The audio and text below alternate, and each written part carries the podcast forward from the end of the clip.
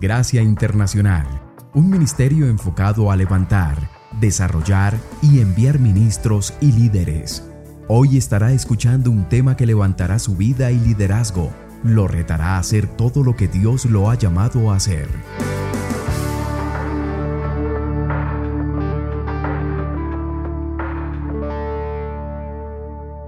Quiero invitarlo a que usted abra su Biblia en el libro de Filipenses, capítulo número 3.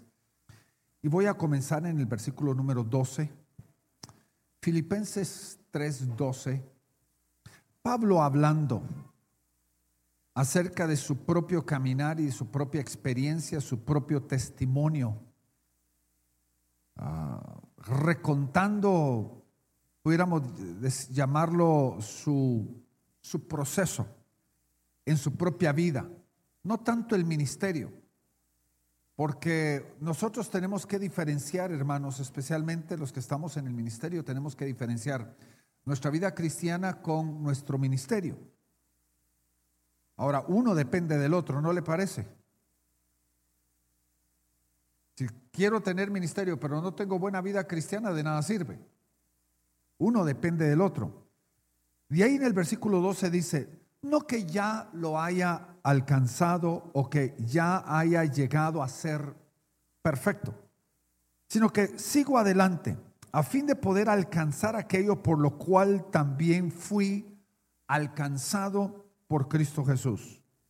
Hermanos, yo mismo no considero haberlo ya alcanzado, pero una cosa algo, olvidando lo que queda atrás y extendiéndome a lo que está por delante prosigo hacia la meta para obtener el premio del supremo llamamiento de Dios en Cristo Jesús. Así que todos los que somos perfectos, tengamos este mismo sentir. Si en algo tenéis una actitud distinta, eso también os lo revelará Dios. Sin embargo, continuamos viviendo según la misma norma que hemos alcanzado. Pablo, aquí, si, si, realmente queremos profundizar simplemente en estos versículos, tenemos mucha tela por cortar. Realmente este es uno de los pasajes más profundos que encontramos ejemplificado en la vida de Pablo, donde Pablo nos está hablando sobre más que simplemente un caminar.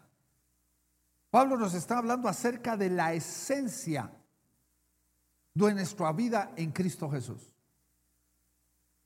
El grave problema, y, tal vez lo he mencionado en el pasado con ustedes, el grave problema es de que muchas veces como cristianos nosotros nos satisfacemos, nos ah, contentamos simplemente con el hecho de ser salvo.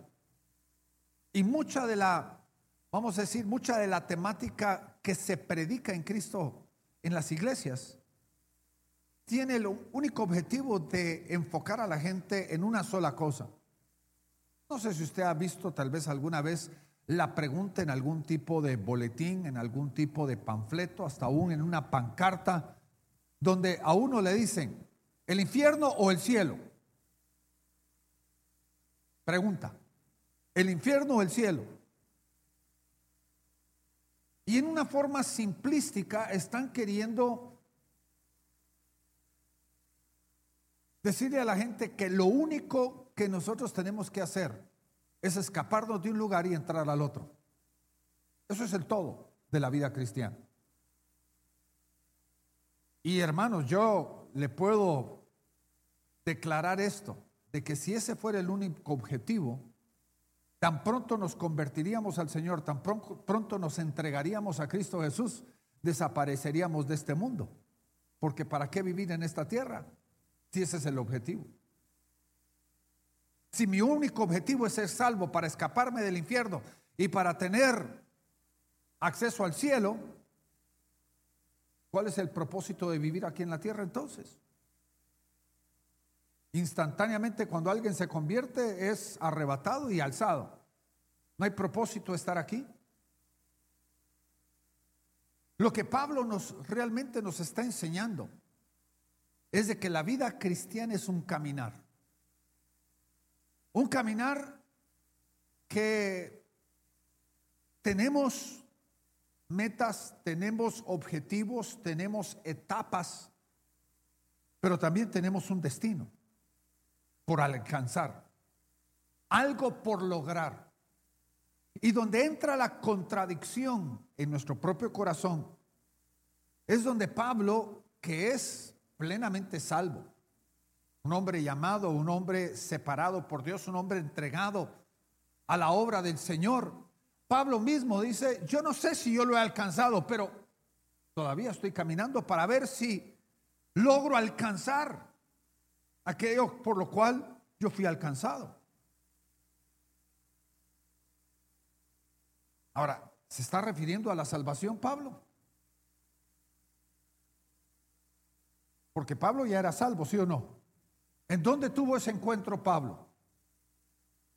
Dice que fue en el camino hacia Damasco cuando se le apareció el mismo Jesucristo y le dijo, ¿qué estás haciendo Pablo? Entonces no está hablando de la salvación porque la salvación ya la alcanzó, sí o no. Ahora, ¿qué es lo que todavía tiene por delante? ¿Qué es todavía lo que tiene que alcanzar?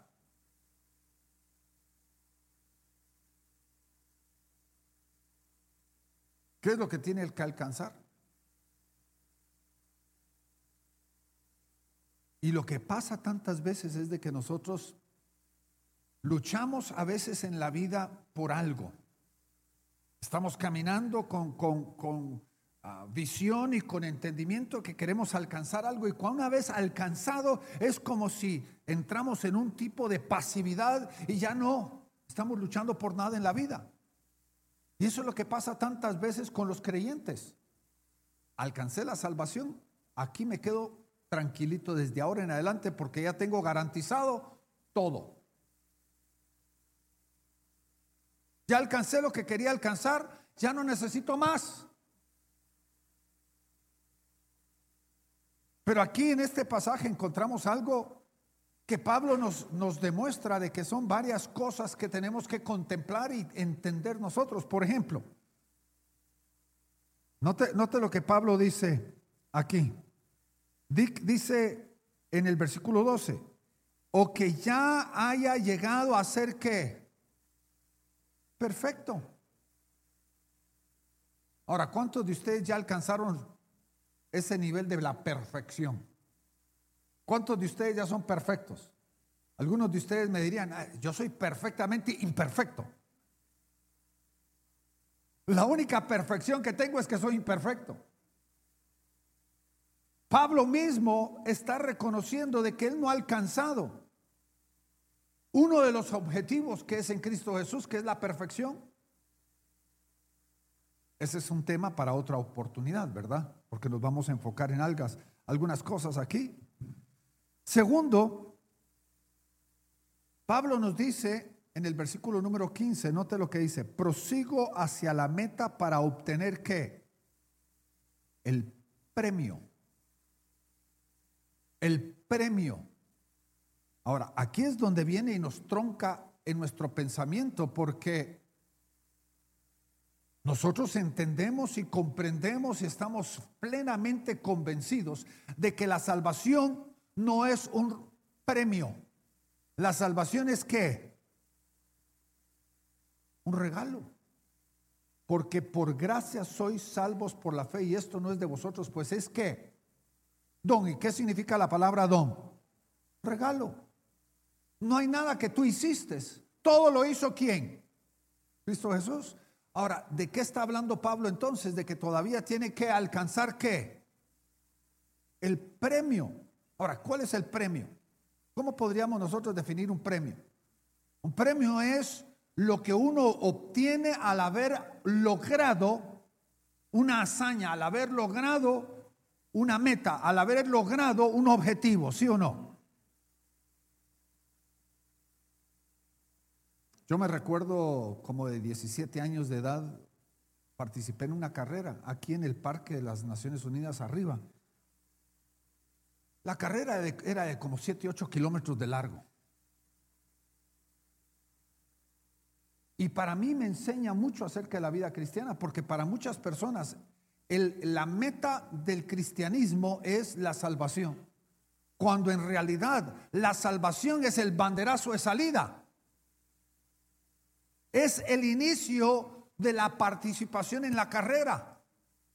Solo los salvos pueden participar en esta carrera. ¿Me está entendiendo? ¿Cuál es uno de los requisitos para participar de esta carrera? Es ser salvo. Y entonces uno comienza en la carrera y yo le puedo decir, en, eso, en esa carrera, 7, 8 kilómetros, hay varios momentos en los cuales uno ya está con la lengua de fuera, uno ya está con ganas de tirar la toalla, uno está con ganas de abandonar la carrera, de sentarse con los brazos cruzados y decir, ya no puedo más. Pero ¿qué es lo que le da la fortaleza a uno para poder continuar? Es la meta y es el premio. Lo fortalece a uno, le viene lo que llaman los, los, los que corren el segundo aire.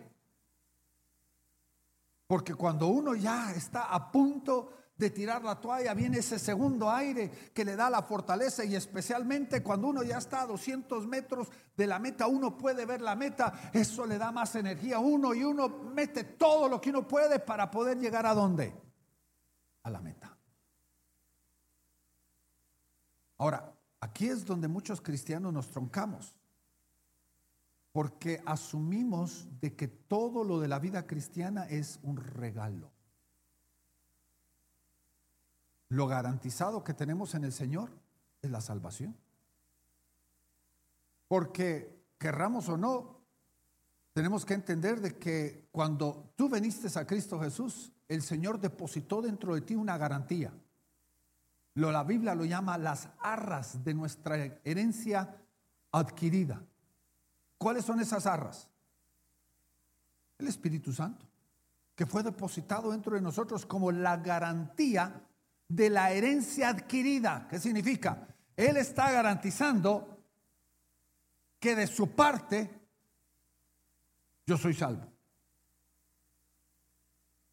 Que lo que depende de Dios yo soy salvo. Él lo garantiza. Pero lo que no nos a veces no, no, no, somos entendidos en comprender es de que todavía hay un camino que recorrer, hay una carrera por correr.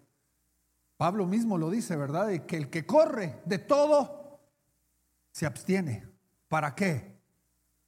Para alcanzar el premio. Porque la vida cristiana es una carrera. Ahora, la tercera cosa que encontramos aquí en el versículo 15 dice, para obtener el premio de qué? De nuestro supremo llamamiento en Dios en Cristo Jesús. Ahora, hermanos, le pregunto, y esta es una pregunta del millón. ¿Qué significa esto? ¿Cuál es el supremo llamamiento?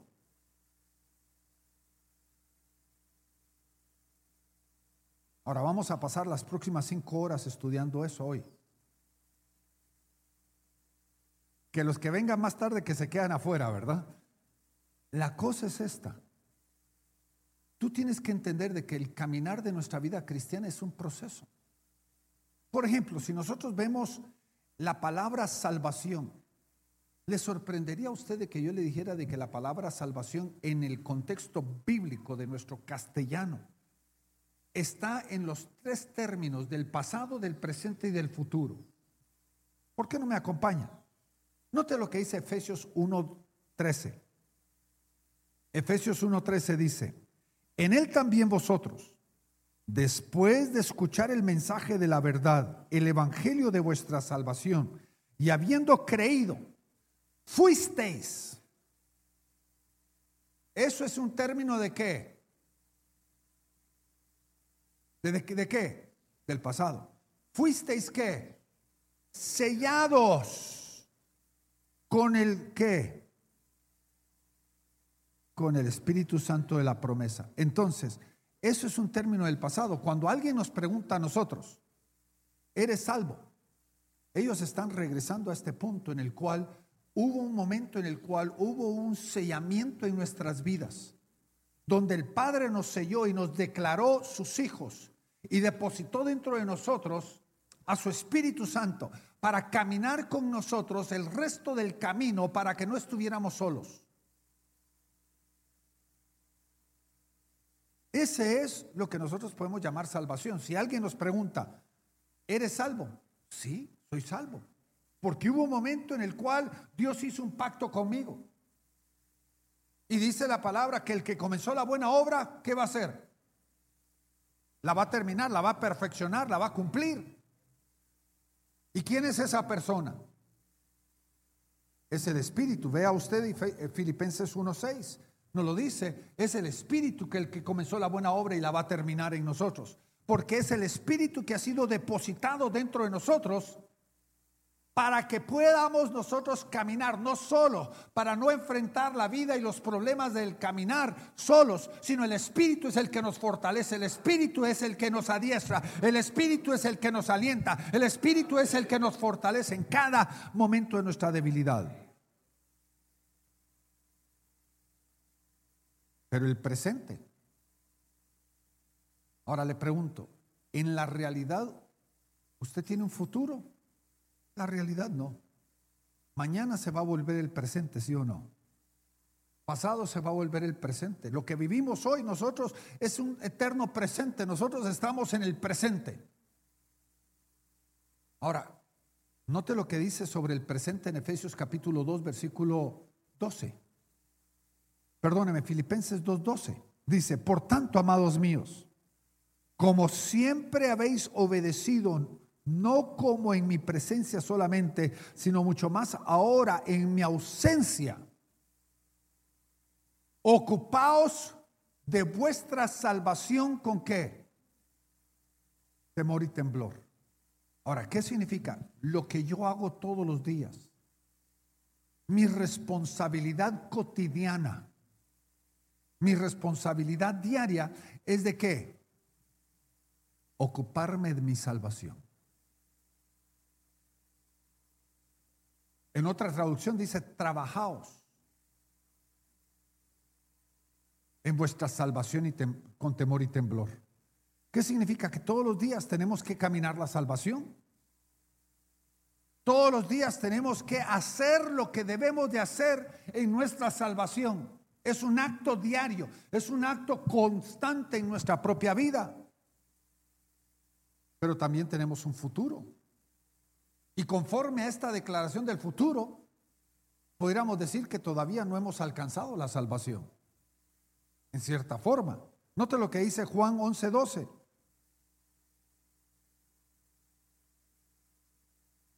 Note lo que dice Juan 11:12. Dice, y dijeron sus discípulos, Señor, si duerme, salvo estará. Salvo estará. Vaya conmigo a 1 de Pedro 1.5, donde Pedro dice, alcanzar la salvación en el tiempo postrero. ¿Qué dice ahí en 1 de Pedro? Póngamelo rapidito. ¿Qué dice ahí? Al chilazo, muchachos.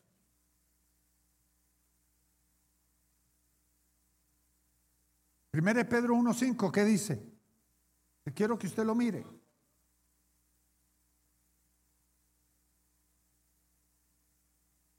Ajá. Para alcanzar qué? La salvación que está preparada para ser manifestada en dónde? En el tiempo postero. ¿Qué nos dice? De que hay un nivel de nuestra salvación que va a ser manifestada cuando? En el futuro.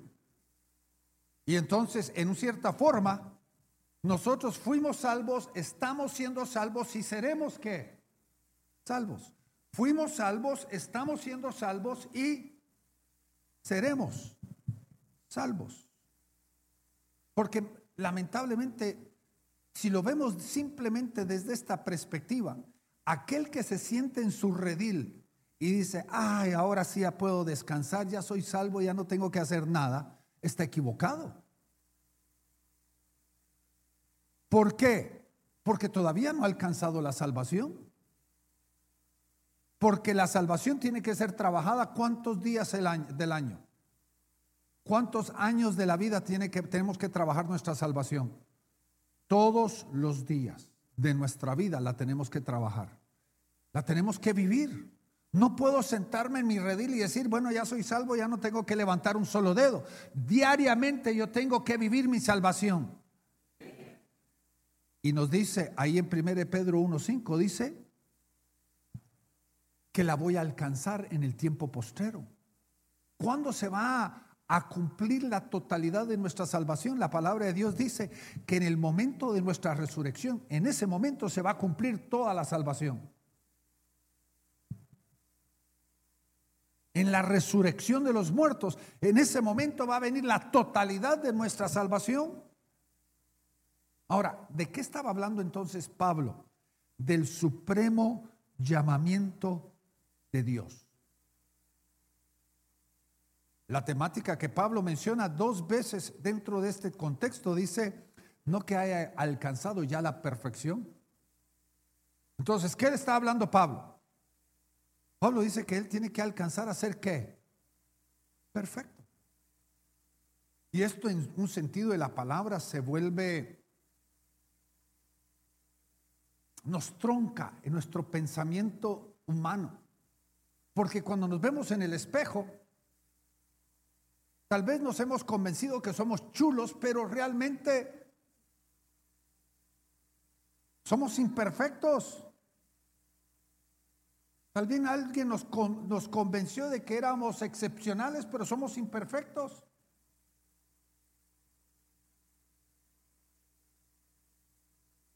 Pero el Señor va a perfeccionar su obra en nosotros. Y nos está perfeccionando todos los días. Pero ¿cuál es el final? Vamos a llamarlo para que entienda esto. ¿Cuál es el final del arco iris? ¿Cuál es el final del caminar del creyente en la salvación? El final es la perfección.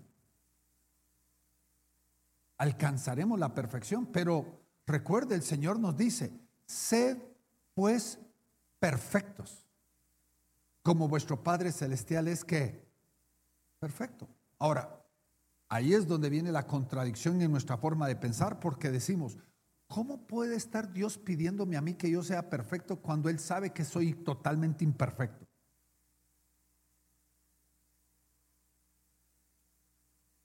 El grave problema es que no entendemos de que Dios con nosotros está constantemente haciendo su obra perfecta en nosotros. Pero también requiere nuestra disposición, Él requiere de que nosotros nos levantemos de nuestra pasividad y que empecemos a caminar hacia adelante y por eso Pablo nos dice una cuarta cosa aquí en Filipenses capítulo número 3. Dice, olvidando lo que queda que atrás. ¿Qué es lo que tenemos que olvidar? Tenemos que olvidar todos los errores y los horrores que hicimos en el pasado. Olvidar nuestra imperfección y caminar hacia adelante. Tenemos que aprender a depender, tenemos que aprender a creer de que el que comenzó la buena obra la va a terminar en nosotros. Ahora, cuando Pablo nos dice esto, nos centramos a una, a una cosa donde aquí es donde verdaderamente tronca nuestro pensamiento. Porque Pablo está diciendo, no es que yo ya lo haya alcanzado, no lo he alcanzado, ni sé si lo he alcanzado. Y por, por cosa del tiempo, quiero, quiero que usted entienda rápidamente, por cosa del tiempo, de lo que estaba hablando Pablo. Estaba hablando de que él no solamente pudiera alcanzar a, conocer a Dios, sino que Dios también lo pudiera alcanzar a él y llevarlo al destino, llevarlo al propósito, llevarlo al objetivo que Dios tenía para él. Ahora, quiero retroceder dos pasos para atrás para traerlos hacia este punto. Vaya conmigo a Lucas 6:13. Lucas 6:13. Jesucristo enseñando, note, note lo que dice aquí. hablando de sus doce discípulos, dice, y como fue el día, llamó a qué? A sus discípulos. Y escogió doce de qué? De ellos. A los cuales llamó apóstoles. Ahora, donde nosotros a veces no entendemos las letras o no entendemos las palabras de los mismos versículos, para muchos de nosotros, nosotros creemos de que Él llamó a doce y los escogió. Sino lo que está diciendo ahí es de que Él hizo un llamado general y muchísima multitud respondió al llamado. ¿Cuántos seguidores tenía Jesucristo? Miles, miles seguidores. ¿Cuántos discípulos tenía? Miles. Miles de gente que donde quiera que él andaba, él, ellos andaban queriendo escucharlo. Pero de los miles de discípulos que él tenía, ¿a cuántos escogió? A doce. A doce. Ahora la pregunta es, ¿por qué él escogió doce? ¿Por qué él escogió a esos en particular doce?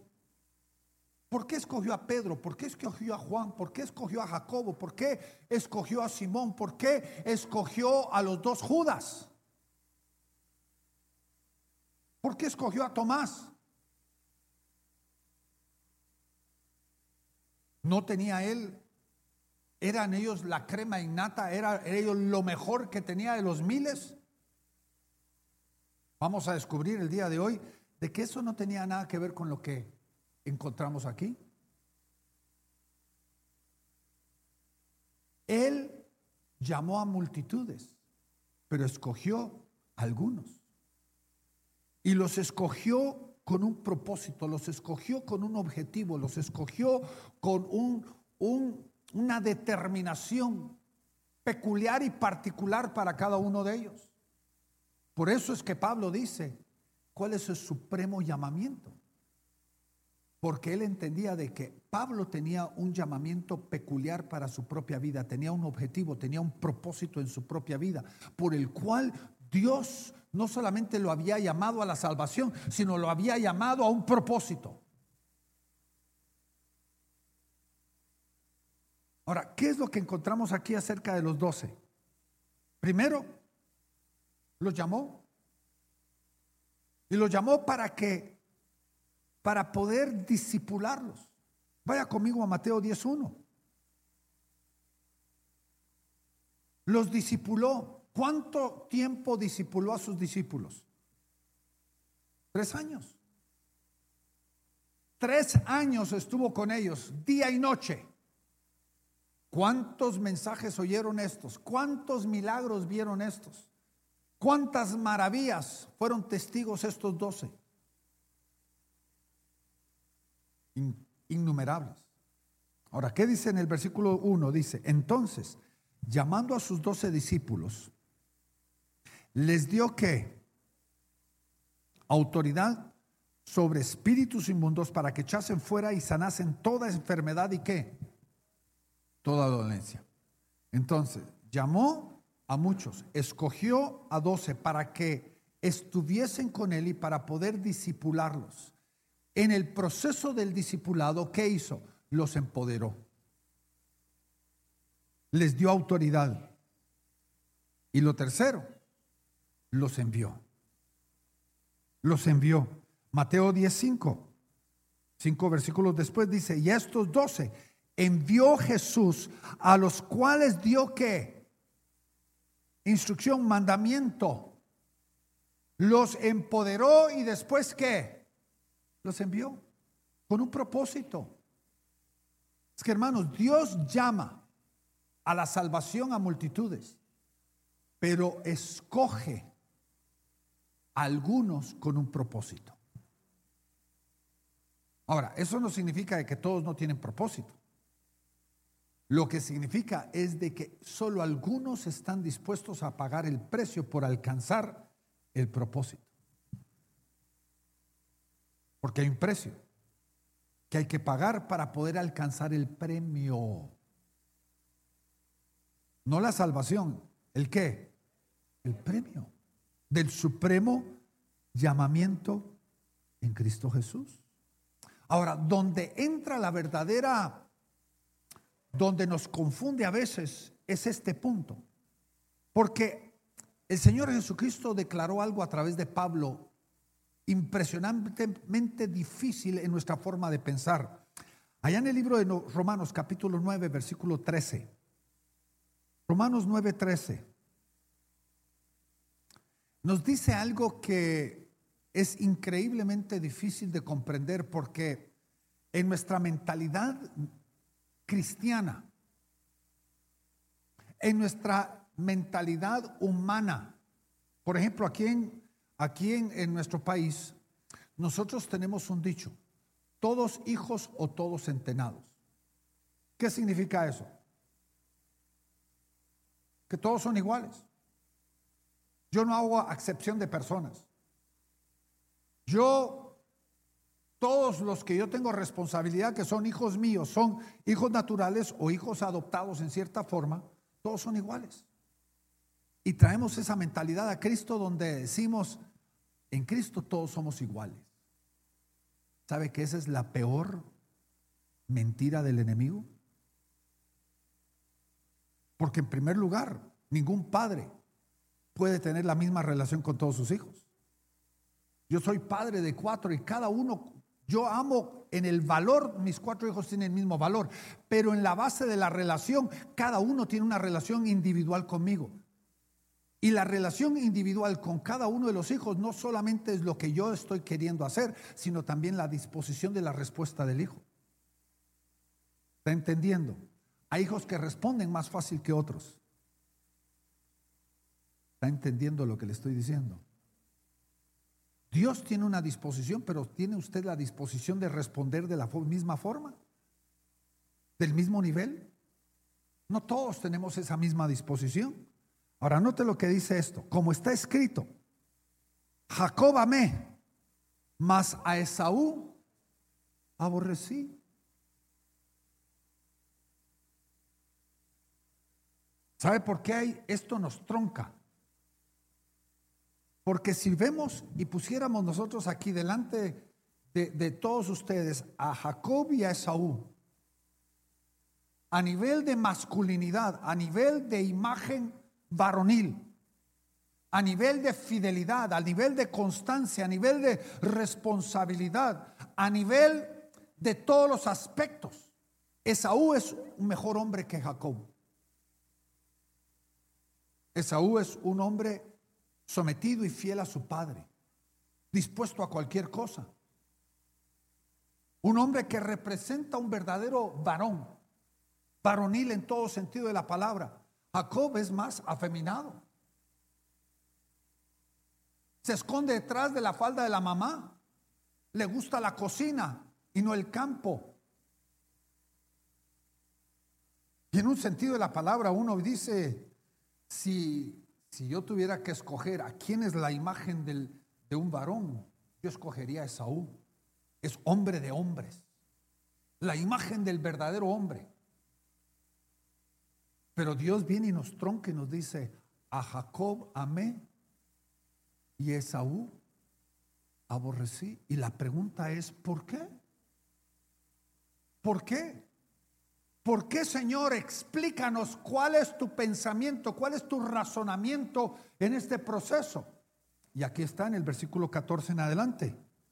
Dice, pues ¿qué diremos? ¿Que hay injusticia en Dios? ¿Es Dios injusto en amar a Jacob y aborrecer a Esaú? En ninguna manera. Mas a Moisés dice, tendré misericordia del que tendré misericordia y me compadeceré del que me compadeciere. Así que no es el que quiere, ni del que corre, sino de, de Dios que tiene que misericordia. Déjeme resumírselo. Dios en primer lugar es soberano. Él puede hacer lo que Él quiera. Y lo entendemos en la parábola, ¿se recuerdan el la parábola de los trabajadores? Donde viene el trabajador de primera hora, viene el de tercera hora, del de sexta hora, del de la novena hora, del de la onceava hora. Y le pagó lo mismo a todos. Y los que vinieron a la primera hora estaban bien enojados con el Señor y le dice, ¿te fallé en algo? ¿Te robé algo? ¿Te prometí un denario por tu día? Y tú lo aceptaste, te di el denario. Y la pregunta es, ¿puedo yo hacer lo que yo quiero con lo que es mío? Esa es la pregunta. Y Dios es el Señor. Y la pregunta es, ¿puede hacer Dios con lo que es suyo? Como Él quiere. Ahora le pregunto, ¿usted le pertenece a Dios? usted se pertenece a sí mismo. Si usted le pertenece a Dios, ¿puede Dios hacer como Él quiere con usted? Ahora, la segunda cosa, Dios llama para la salvación, pero escoge con un propósito. Eso significa de que tú tienes algo que Dios quiere usarte para hacer. En el caso de Saúl, Esaú iba a vivir su vida en una forma normal. Tenía, vamos a llamarlo, Esaú representa al cristiano que tiene un destino de, salvación, pero nada más, nada más excepcional. Pero Jacob, a pesar de ser el embustero, el ladrón, el mentiroso, el engañador, Dios quería hacer en Jacob algo. Y por eso lo escoge. No por lo que Jacob era, sino por lo que iba a hacer. No hacer con H, sino con hacer con A-S-E-R. Dos palabras separadas. Lo que Dios iba a hacer en Jacob y a través de Jacob. ¿Está entendiendo lo que le digo? Dios quería trabajar primero a Jacob y después trabajar a través de Jacob algo que era muy importante. Porque entienda esto, mi querido hermano y hermana. No es del que quiere ni el que corre, dice la palabra. Al fin y al cabo, ¿quién iba a ejemplificar el verdadero concepto de la gracia? ¿Esaú o Jacob? ¿Está entendiendo lo que le estoy diciendo? Jacob era el verdadero ejemplo de la gracia. ¿Por qué? ¿Qué merecía Jacob? La destrucción. ¿Qué merecía Jacob? La ira. ¿Qué merecía Jacob? El separarse, apartarse, que Dios se olvidara de él. Pero Dios quería mostrar en Jacob de que Él es un Dios que a pesar de nuestro pasado, Dios puede hacer grandes cosas en y a través de nosotros. Ese es el concepto de lo que el Señor nos está enseñando aquí.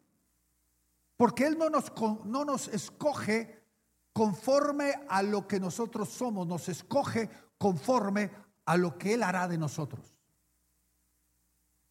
Y el pasaje con que comenzamos el día de hoy habla de eso. Lo que se leyó al principio del servicio nos muestra de que Él es el que nos escoge. Él nos llama y de los llamados Él escoge algunos porque dice la palabra, muchos son los llamados. Pero ¿cuántos son los escogidos? Pocos. Porque hermanos, quiero que entienda, no es que Dios haga un team marín de dos pingüéparas, por si acaso usted no entendió eso, ¿verdad?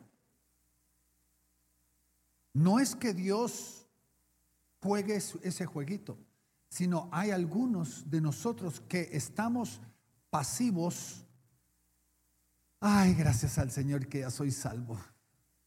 Aquí estoy gozando la salvación, gracias a Dios. Pero hay algunos de nosotros que decimos, Señor, quiero más de ti. quiero más de lo que tú tienes. Quiero servirte, quiero que tú cumplas tu propósito en mi vida. Quiero alcanzar y terminar lo que tú has comenzado en mi vida.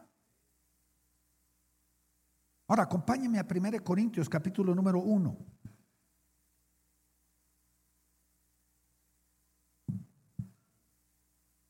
Versículo 27. Y quiero leer dos versículos. 1 Corintios 1, 27 y 28. Note, note aquí, aquí hay algo bien, bien importante. Que otra vez tronca nuestro pensamiento. No te dice, antes, lo necio del mundo, ¿qué hizo? No lo llamó, sino que lo escogió. ¿A quién escogió? Al necio. Es que hermanos, a veces alguno dice, ah, es que yo tengo que ser perfecto ya para que Él me escoja. No, a veces Él escoge a quién. Al necio. Porque no es del que quiere. No es el que corre. No es el perfecto, no es el inteligente. Porque dice aquí, ¿no escogió Dios al necio del mundo para avergonzar a los sabios? y a lo flaco del mundo o a lo débil del mundo escogió Dios para avergonzar al fuerte o a lo vil del mundo lo es, y lo menospreció escogido a lo escogido de Dios y lo que no es para deshacer lo que es. Es que hermanos, oiga, oiga, aquí está el concepto del llamamiento y del ser escogido. Dios escoge, porque no es, no soy yo, sino es Él. No es lo que yo puedo aportar, sino es qué es lo que Dios puede hacer. Menos de mí. Solo cantamos, ¿sí o no? Menos de mí. ¿Más de qué? De ti. Ahora, Dios ve en nosotros algo que el mundo no ve. Si Dios mira lo que yo puedo hacer, pero Él sabe que por mis propias fuerzas yo no lo puedo hacer. Necesito la fortaleza de Él, necesito la guianza, necesito la sabiduría de Él para poder alcanzar lo que Él está pidiendo de mi vida. Y lo que yo tengo que hacer no es sentarme en pasividad, sino es someterme a Él y decir, Señor, haz conmigo como tú quieres. Heme aquí, Señor. Pídeme. Y yo lo voy a hacer. Tu parte es tu disposición a dejar que Dios te use. Tu parte tiene que ser en el cual tú tienes que dejar que Dios pueda hacer lo que Él quiere hacer dentro de tu vida. Ahora, vaya conmigo a Lucas 12:32. Quiero, quiero que mire cómo Dios describe a los escogidos. Dice, no temáis, manada pequeña, porque al Padre le ha placido qué? Daros el reino. Ahora, esta es una, una temática para otra oportunidad. Porque hermanos, tenemos que comprender algo muy importante. Los salvos no tienen garantizado el reino. Y le dejo esto como un deber. Tal vez estoy tirando el balde de agua caliente al pastor para tener que darlo más tarde. Porque la Biblia cuando habla del reino, la Biblia habla de que solo los dignos participarán en el reino. La Biblia dice en Santiago 1, dignos del reino. Dice, aquel que poniendo su mano al, arado mira para atrás no es que apto, digno del reino. Y entonces claramente la palabra nos enseña de que yo no tengo que ser digno para ser salvo, pero sí tengo que ser digno para poder alcanzar el reino. ¿Y en dónde comienza esa dignidad? Comienza con la disposición de dejar que Dios haga lo que Él quiere hacer en su vida. que pueda transformar lo vil, lo despreciado, lo ignorante, lo que no es, para poder transformarnos y avergonzar lo que es. Porque no es sobre lo que usted puede darle a Dios. Yo le puedo decir de que todo siervo de Dios, lo primero que un siervo de Dios reconoce es, ni yo me escogería a mí mismo. Ninguno de nosotros somos dignos de escogernos. Dios es el que nos escoge, porque Él mira lo que nosotros podríamos convertirnos bajo su guianza. Ahora, quiero terminar hoy rápidamente. ¿Con qué cosas usted tiene que trabajar en su propia vida para poder caminar ese camino nuevo de, vamos a decir, el camino hacia su destino, supremo llamamiento? ¿Cuáles son las cualidades de los escogidos? Rápidamente, la primera, Santiago 2.5. Y voy a caminar bien rápido porque en el primer servicio hay que terminar a cierta hora, ¿verdad? Hermanos, yo les digo, yo ya, ya me lo he caminado. Hubo un tiempo donde yo tenía cinco servicios el domingo. Y entonces entiendo eso. Ahora, note lo primero que dice Santiago 2.5. Hermanos míos, santos, amados, oíd, ¿no ha escogido Dios a los pobres de este mundo ricos en fe, herederos del reino que ha prometido a los que le aman?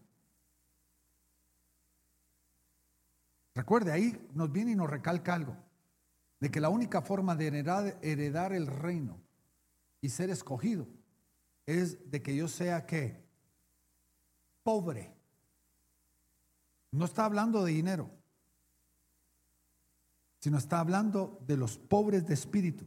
Jesucristo lo dijo ahí en las bienaventuranzas, dijo, bienaventurados los pobres de espíritus, porque los tales es que el reino. ¿Y de qué está hablando entonces? ¿Qué es una persona que es pobre de espíritu? Está hablando de una persona que es humilde. La humildad. En, una forma práctica, para no hacernos bolas el día de hoy, ¿qué es una persona humilde? Una persona humilde es una persona que comprende.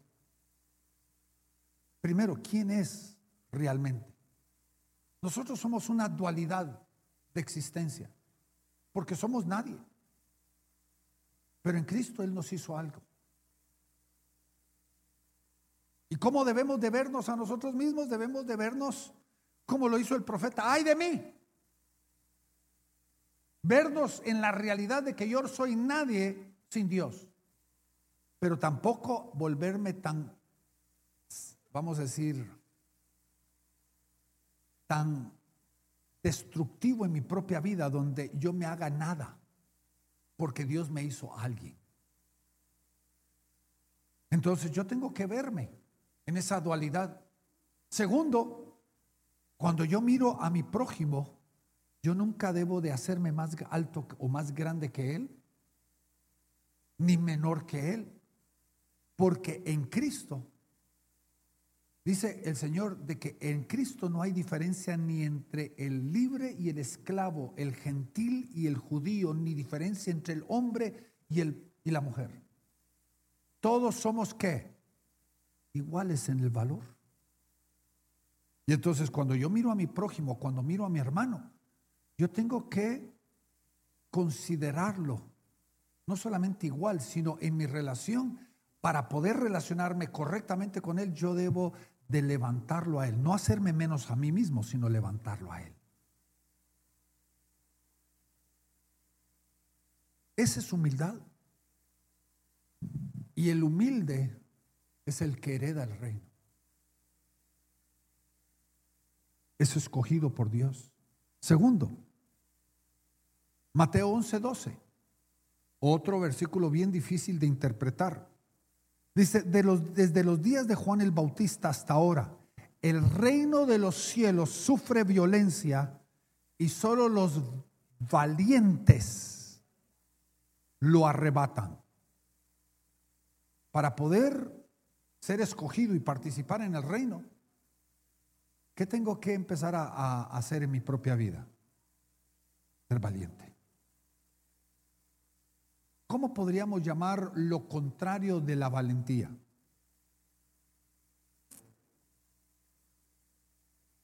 Bueno, vamos a decir lo más común, cobarde. El opuesto, el antónimo de la valentía es cobardía. Ahora, ¿qué le dijo Pablo a Timoteo? Dios no te ha dado espíritu de qué?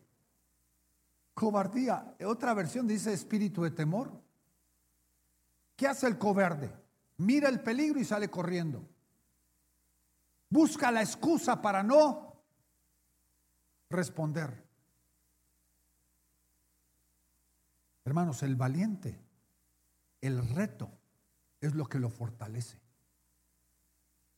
El valiente no sale huyendo ante el peligro, no sale huyendo ante el reto.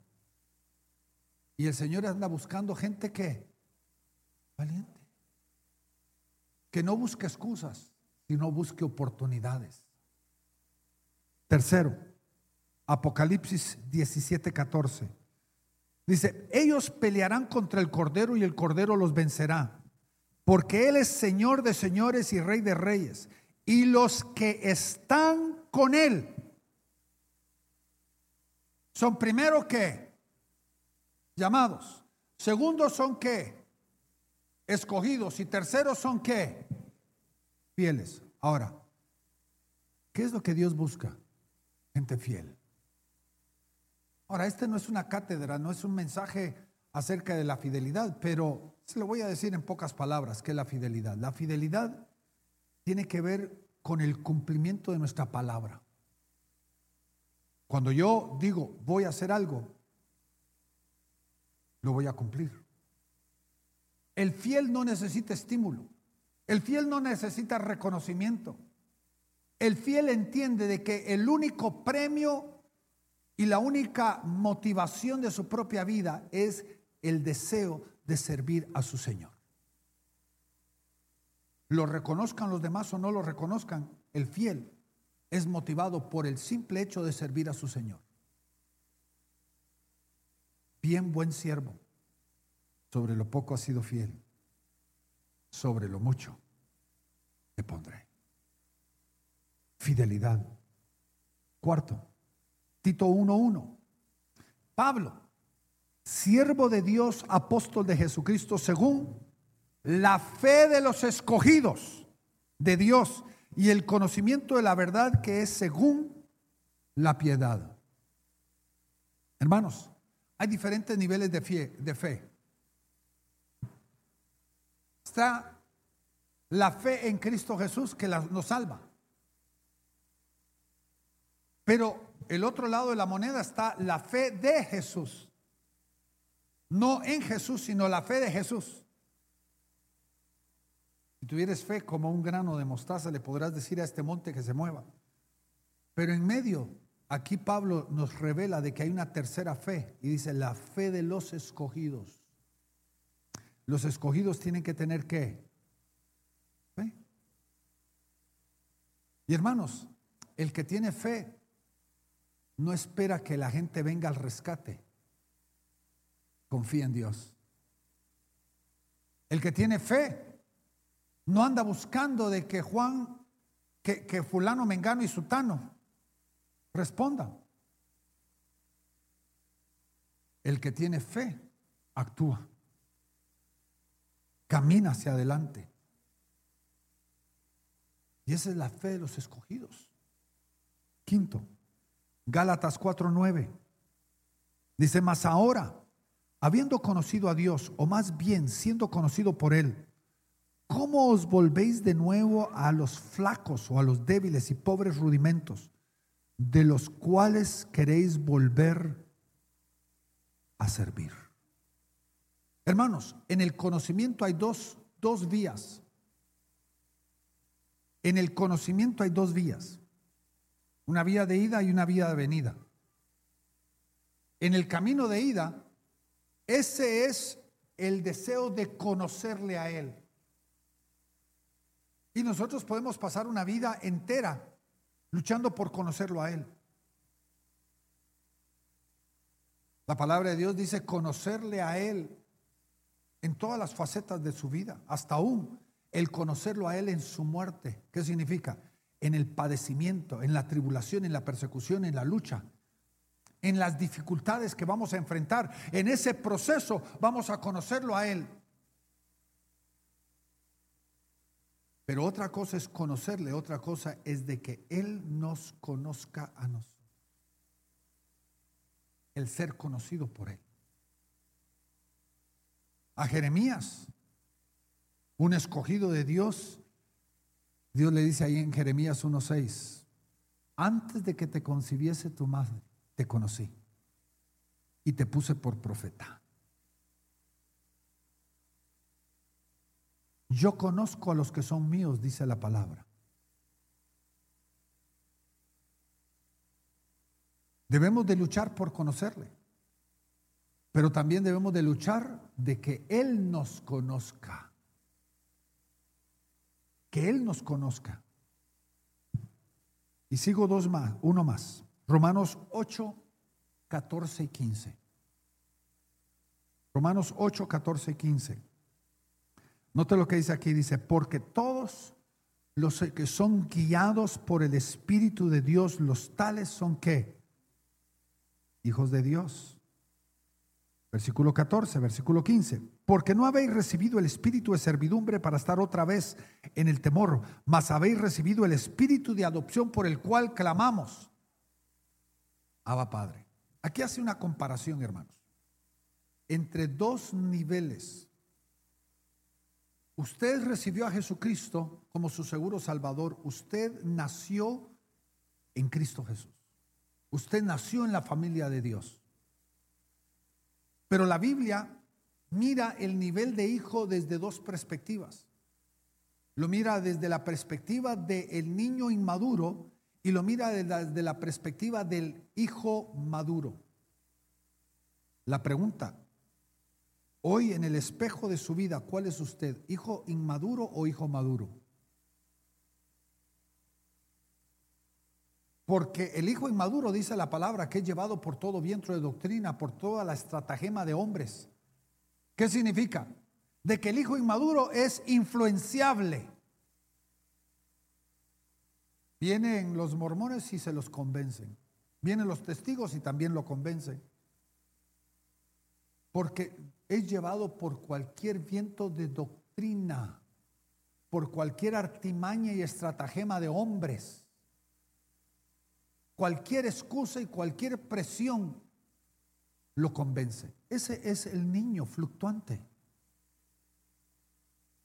Pero la palabra de Dios de que ya no seamos niños fluctuantes, sino que lleguemos a la estatura del varón, del hijo maduro, del varón perfecto al nivel de la estatura de la plenitud de Cristo.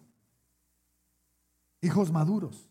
Ahora, ¿cuál es la, la señal? ¿Cuál es la imagen del hijo maduro, del hijo varón? Romanos 8:14 nos dice que todos los que son hijos maduros son qué? Guiados por el Espíritu. Ahora, yo como padre de, dos tipos de hijos, yo he tenido hijos pequeños y he tenido hijos maduros. Ya todos mis hijos ya son adultos. Y yo le puedo decir de que el hijo inmaduro, no importando su edad, el hijo inmaduro hay que rogarle, hay que insistirle, hay que presionarlo, hay que jalarle la oreja para que haga las cosas. Pero el hijo maduro, sin que tener que decirle las cosas, los hace. Esa es la diferencia entre arreado y guiado. ¿Está entendiendo usted la diferencia? ¿Cuántos de ustedes han visto a un a, un, vamos a decir, un grupo de cabras con su pastor. El pastor arrea las cabras, pastorea y guía a las ovejas. Porque dice, mis ovejas oyen mi voz y me siguen. Y eso es lo que determina la inmadurez de la madurez. Hermanos, el ser maduro. En, el, en la vida cristiana yo no hago lo que yo quiero, yo hago lo que el Señor quiere. En lo natural, llega el muchachito todavía mojado detrás de las orejas, pero tiene 18 años, dice, ahora puedo hacer lo que, me, yo, lo que yo quiera, ya no me pueden decir nada. Ese no es madurez, ese es inmadurez. Porque el verdaderamente maduro sabe que no puede hacer todo lo que le plazca. Todo hombre que está bien casado entiende eso. es la vida, es la realidad. Pero ¿qué hace el inmaduro? Hace lo que le place y sigue siendo inconstante en todos sus caminos. Hermanos, nosotros no hemos alcanzado la perfección. Pablo lo dijo ahí en Filipenses 3. No que ya sea perfecto, pero una cosa hago olvidándome lo que queda atrás, me extiendo hacia adelante para poder, por si acaso puedo, alcanzar aquello por lo cual fui yo alcanzado, aquel supremo llamamiento en Cristo Jesús. Ese es el plan y el propósito. Mis queridos hermanos, yo los quiero retar. No nos sentimos, sentemos en la pasividad de nuestra vida cristiana, decir, ya lo alcancé, ya soy salvo, ya tengo garantizada la vida eterna. Todavía hay un destino, una meta, un objetivo que tenemos que alcanzar. Y ese es de que yo pueda no ser solamente llamado, sino también escogido, con un propósito. Le agradecemos por haber escuchado este tema tan importante para su vida y liderazgo. Si tiene preguntas sobre el ministerio o quiere saber más sobre Gracia Internacional, puede dirigirse a nuestra página de internet www.graciainternacional.tv o escribir al info arroba graciainternacional.tv. Dios los bendiga.